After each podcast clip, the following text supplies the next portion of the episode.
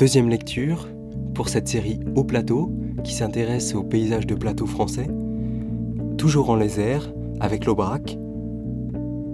Un texte de Bernard Noël s'intitulant Lecture de l'Aubrac, issu d'un ouvrage Itinéraire littéraire en Lozère, Aubrac.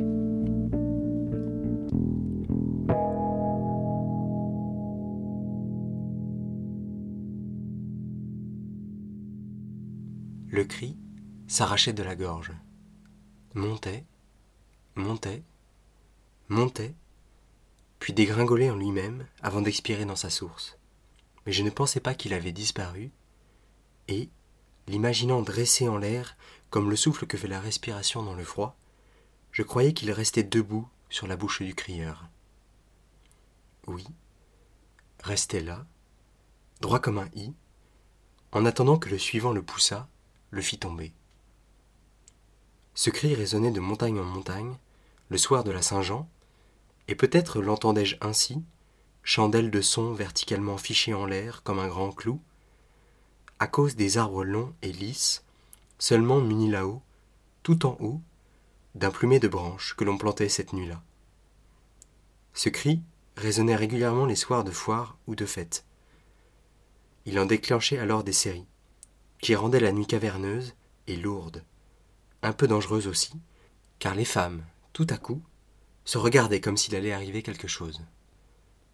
Je ne suis pas sûr d'écrire correctement le nom de ce cri, Loïc, parce que sa langue m'a été d'emblée interdite par l'entourage qui m'a pris à parler, puis à écrire. Sans doute l'ai-je orthographié avec AU, parce que son image sonore est inséparable, pour moi, du nom de l'Aubrac, son pays et que pensant à mon enfance, j'entends toujours ce cri. Mais il ne déchire plus, et silencieusement, que mon oubli. Chacun de nous crée ses souvenirs. Ils sont le croisement de notre imagination et de notre mémoire. Quand je me souviens de mon enfance, il y a ce cri, et il fixe l'un à l'autre les éléments du souvenir. Pourquoi? Peut-être parce que l'ayant entendu par une nuit d'hiver, que la neige rendait blanche, j'ai confusément compris que son i écrivait, entre le silence d'avant et le silence d'après, un passage que rien n'effacerait plus, pour la raison que, en cette nuit où il résonnait de façon inattendue et irrégulière, j'ai senti tout à coup ma bouche, et elle fendait mon visage de telle sorte que, derrière ce masque mien, criait dans ma langue, mais avec ces mots, une voix très vieille. La matière est le seul pays natal mais il lui faut prendre une forme. Elle la trouve au pays, dans la conjugaison d'éléments dont les uns sont visibles et les autres invisibles.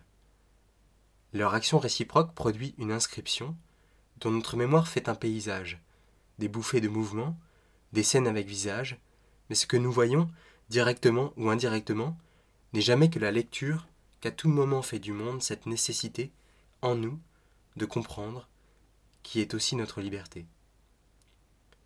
Ce dont je prends conscience en écoutant le souvenir de Loïc, et en m'apercevant qu'il est, pour moi, inévitable, c'est que dans cette nuit blanche, il ouvrit ma bouche en déchirant une tranquillité, une assurance, pour faire surgir un en dessous qui est devenu le vrai pays.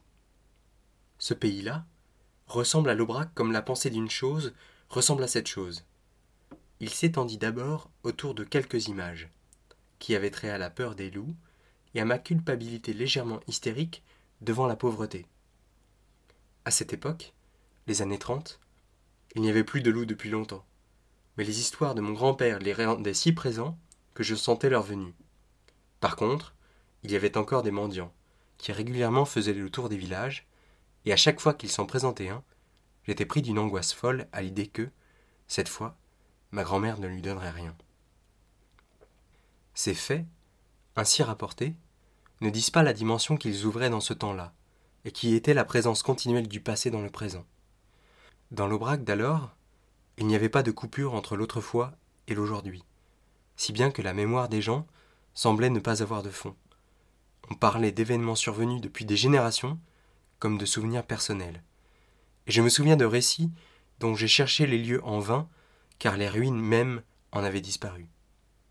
Le temps n'offrait que de la voir, et quand, à l'occasion d'un accident, d'une mort, il exigeait son dû, ce dû faisait aussitôt date, et la communauté y trouvait ainsi son bien.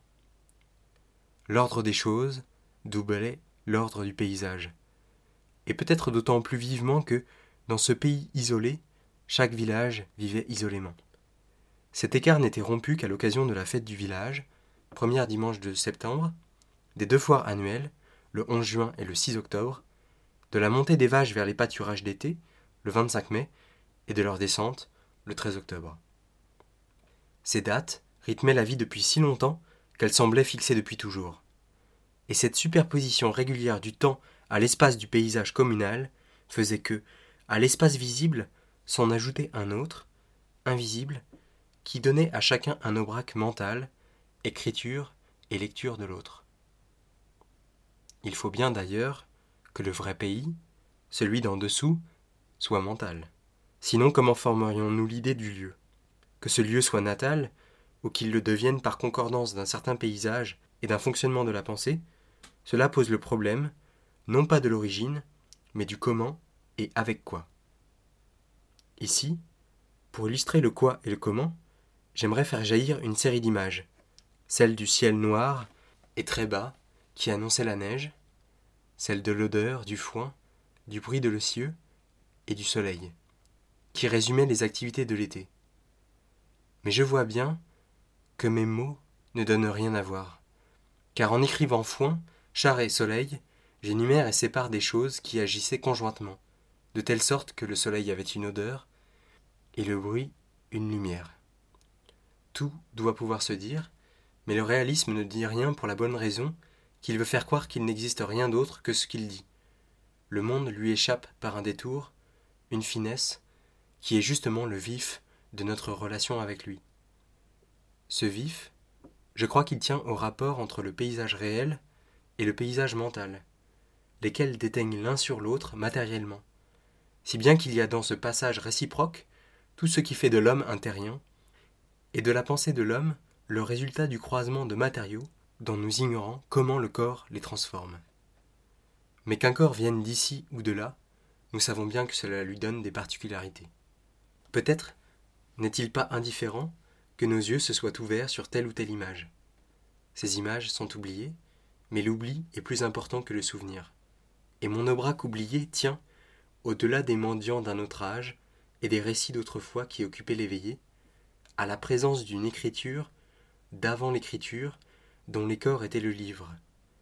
Le contenu de ce livre faisait que, là, les hommes étaient semblables et qu'ils pouvaient y lire, hors mémoire, les dates de la communauté. Les déracinés n'ont en commun qu'un pays perdu, et je le sais bien. Sans doute, étant déraciné, je ne dis rien de l'Aubrac que chacun ne puisse dire d'un autre pays, mais c'est aussi qu'il me faut retracer d'abord, dans ma relation, sa nécessité, avant de percevoir, derrière l'Ohuc, le déploiement d'un paysage dont les croupes arrondies forment, sous la lumière pâle, une sorte de haut désert, où le vent fait un mouvement de houle parmi l'étendue infinie des herbes. Maintenant, de grands troupeaux de vaches paissent encore par là, mais les burons sont vides dans leur majorité, et de plus en plus rare le fromage de l'aïeul fait à la montagne. On continue de manger l'aligot, fondu de fromage frais, de purée de pommes de terre, de crème fraîche et de lard, mais mon village a perdu les trois quarts de ses habitants, et ceux qui restent sont bien vieux. L'habitude d'émigrer remonte à deux siècles, seulement tout le monde émigre à présent, sans parler du régionalisme de ce général qui, à Verdun, avait tellement confiance dans ses montagnards que les listes des monuments aux morts de cette montagne sont souvent plus longues maintenant, que celle des hommes vivants. À l'instant de la mort, disait Blois, on pénètre dans la substance de l'histoire. Je crois qu'on y pénètre plutôt à l'instant où la différence même devient un reflet de la ressemblance, et où le terrien éprouve que son paysage n'est, en lui, que le matériau de son humanité. On est homme, puis on le devient. Bernard Noël, lecture de l'Aubrac, écrit en 1990. Au plateau, c'est terminé. On se retrouve pour une autre lecture.